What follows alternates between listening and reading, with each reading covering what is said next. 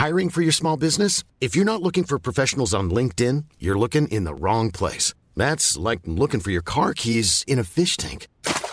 LinkedIn helps you hire professionals you can't find anywhere else, even those who aren't actively searching for a new job but might be open to the perfect role. In a given month, over 70% of LinkedIn users don't even visit other leading job sites. So start looking in the right place. With LinkedIn, you can hire professionals like a professional. Post your free job on linkedin.com slash people today.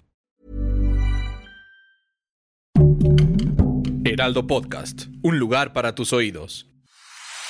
Empodera tus finanzas y aprende cómo cuidar y hacer rendir tu dinero. Esto es Dinero y Finanzas Personales con Enge Chavarría y Diana Zaragoza.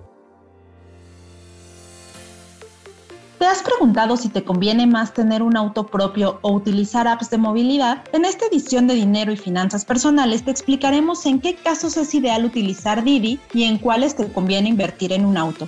Mi nombre es Diana Zaragoza y conmigo se encuentra Jordi Cueto, gerente senior de Relaciones Públicas de Didi México, quien nos contará sobre los resultados de un estudio realizado por Didi, donde se toman en cuenta los traslados y el promedio que recorre la gente en la Ciudad de México, para saber así si conviene utilizar las apps o invertir en un auto. Cuéntanos Jordi, ¿en qué caso es ideal utilizar Didi?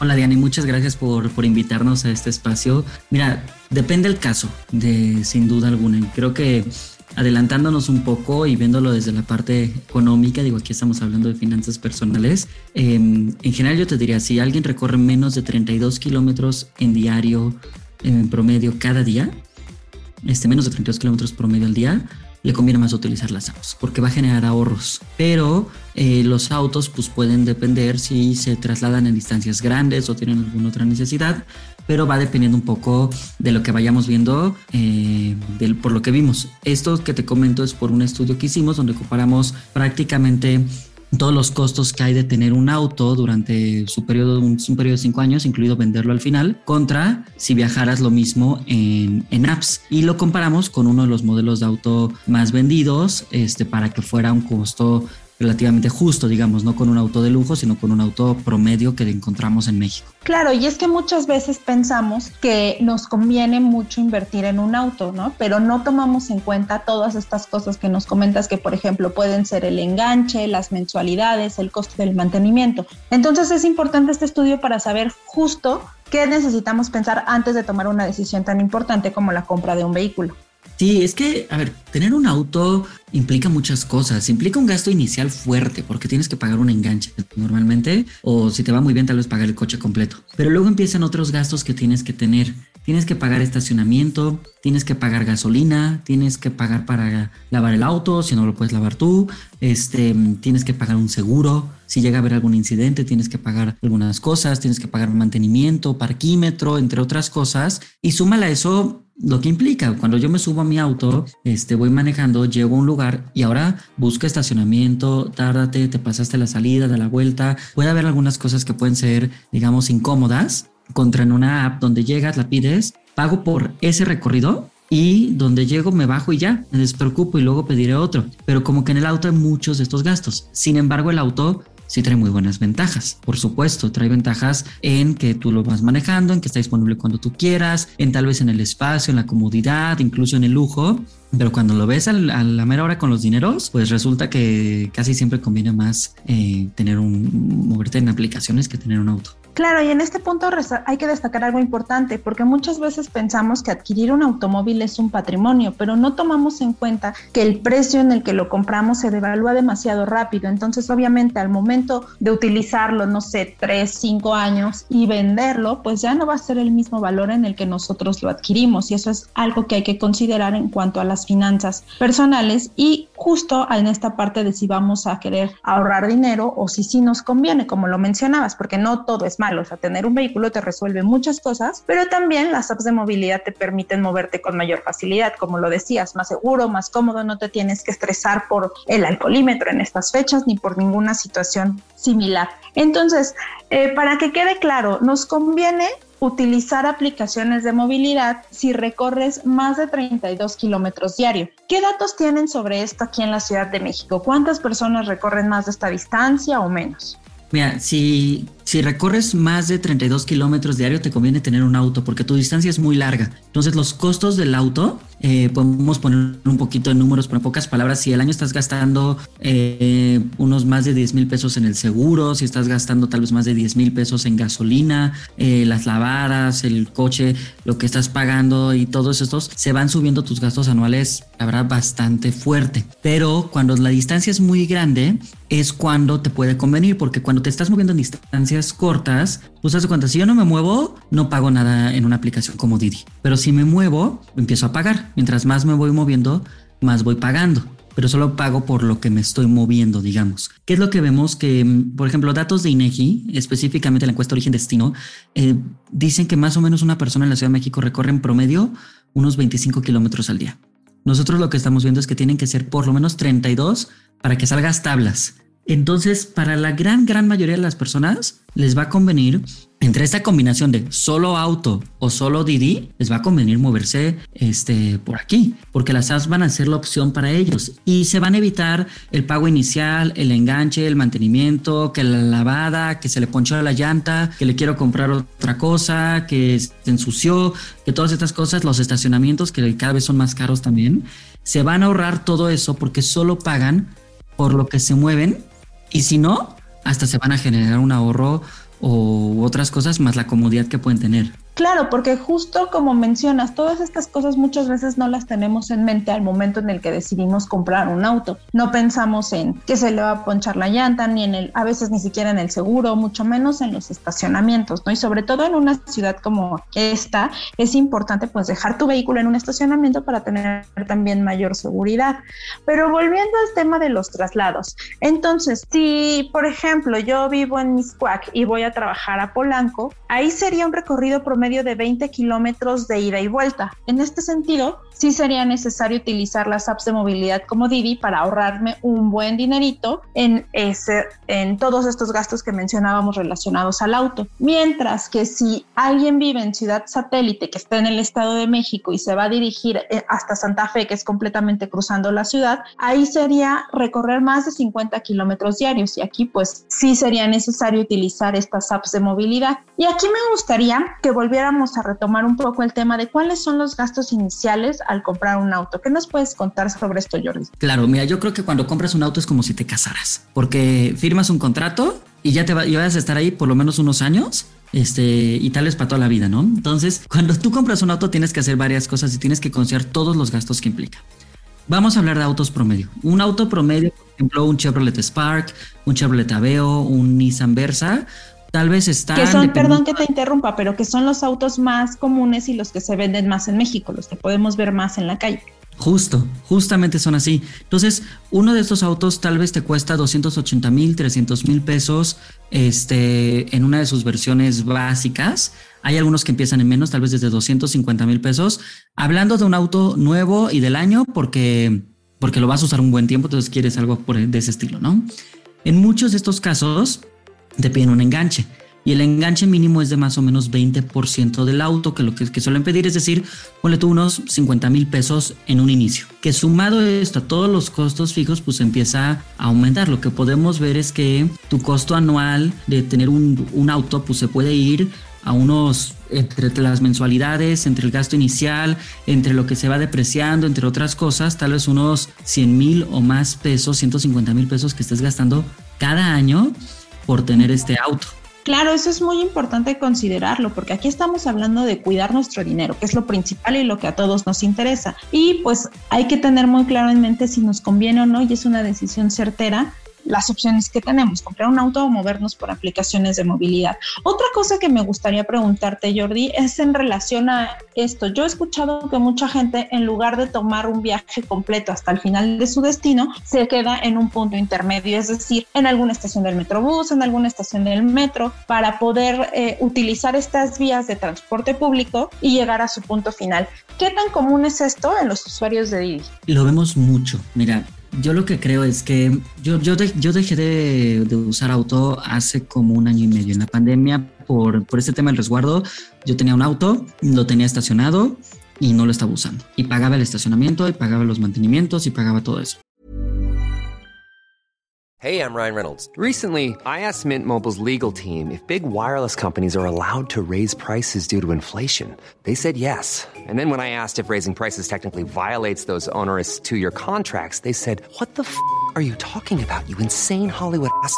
So to recap, we're cutting the price of Mint Unlimited from $30 a month to just $15 a month. Give it a try at mintmobile.com slash switch. $45 up front for three months plus taxes and fees. Promo for new customers for limited time. Unlimited more than 40 gigabytes per month. Slows. Full terms at mintmobile.com.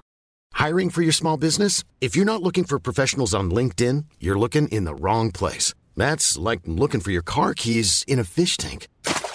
LinkedIn helps you hire professionals you can't find anywhere else, even those who aren't actively searching for a new job but might be open to the perfect role. In a given month, over 70% of LinkedIn users don't even visit other leading job sites. So start looking in the right place. With LinkedIn, you can hire professionals like a professional. Post your free job on linkedin.com slash people today. Entonces, pues, digamos, no usaba el auto y además tenía que estar pagando por tenerlo. Por eso decía, es como una boda, ¿no? Entonces estaba ahí. Y luego yo vendí mi auto.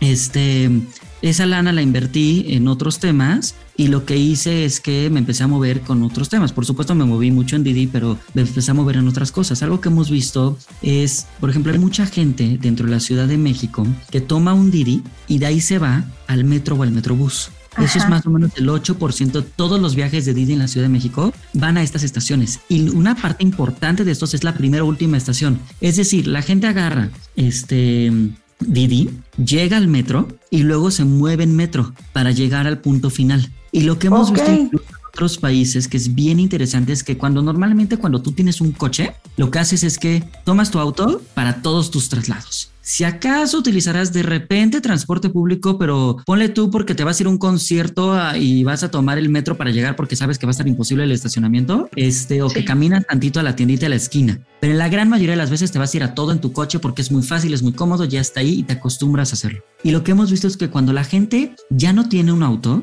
las casas que ya no tienen auto, por supuesto que aumenta este, la cantidad de viajes que hacen en apps, porque ya las usan para moverse en más cosas, pero aumenta mucho el uso de transporte público y caminas mucho más, o incluso el tema de, del vehículo. Yo, yo lo he visto conmigo, o sea, yo lo que a mí me pasa es que si antes hubiera usado el auto para moverme una distancia tal vez de uno o dos kilómetros, ahora prefiero caminar esos 15 o 20 minutos. Y me he dado cuenta que hago menos tiempo porque lo camino y ya llegué, no tengo que estacionarme, no tengo que dar vueltas, no tengo que meterme en tráfico.